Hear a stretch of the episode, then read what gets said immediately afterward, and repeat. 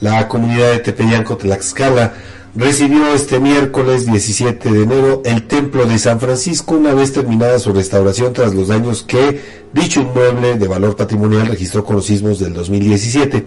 Durante la ceremonia en la que se reunieron habitantes, arquitectos y restauradores, así como autoridades eclesiásticas del gobierno federal y de la administración estatal, la Secretaría de Cultura, la secretaria perdón, Alejandra Frausto Guerrero agradeció a la comunidad su paciencia por el tiempo que duró la intervención del inmueble que ahora pueden disfrutar con seguridad y confianza.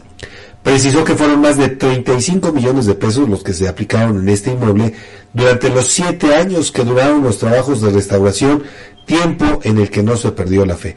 Subrayó que en este templo católico, además de los trabajos de restauración por los daños causados por los sismos de 2017, se recuperaron sus imágenes, retablos y se instalaron cables tensores que dan más seguridad estructural. A su vez, el obispo Julio César Salcedo Aquino agradeció los trabajos que permitieron recuperar este inmueble, con lo que se logrará reconstruir la comunidad que por años se reunía bajo una carpa.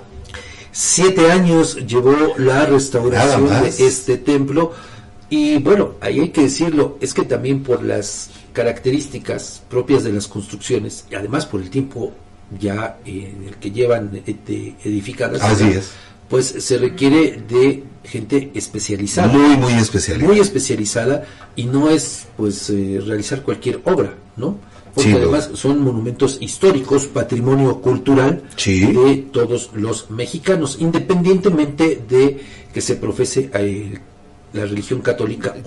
Este es patrimonio de todos los mexicanos y la verdad es que eh, pues estos templos son auténticas joyas. Sin duda. ¿No? Y entonces, por eso le digo, se llevó siete años. A propósito, fíjese, eh, de los templos que en el estado resultaron dañados por estos dos sismos que azotaron pues la zona centro del país en el año de 2017, en septiembre de 2017. Sí. Bueno, ahí también todos los, lo, sabemos, lo vimos, pues la grave afectación que sufrió el templo de San José, allá en la capital del estado, a un costado de Palacio sí, sí, sí, se, se, vino abajo prácticamente la cúpula.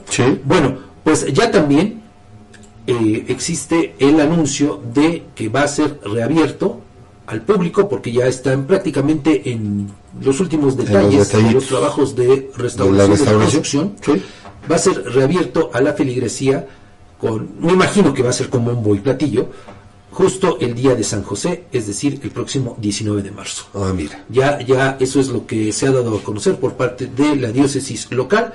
Y entonces, pues eh, también, digo, este templo que pues llevó todo este tiempo Edgar, realizar todos estos trabajos. Poco a poco, pues se han ido eh, pues restaurando y se han ido entregando también los templos afectados. Todavía faltan muchos, en muchas partes del país, pero pues va lento este proceso. Así es, Fabián. Y bueno, recordar que se tratan, perdón, bien lo decías tú hace un momento, de espacios, edificios que forman parte de toda la población, se profesionó la religión católica, pero por la riqueza arquitectónica, cultural, pictórica e incluso escultural, pues obviamente ya son patrimonio del pueblo y por lo tanto es que a ello obedece este tipo de inversiones y de trabajos que se realizan para rescatar eh, pues la, la, memoria, la cultura y la riqueza arquitectónica de nuestro estado, Fabián. Sí. ¿No?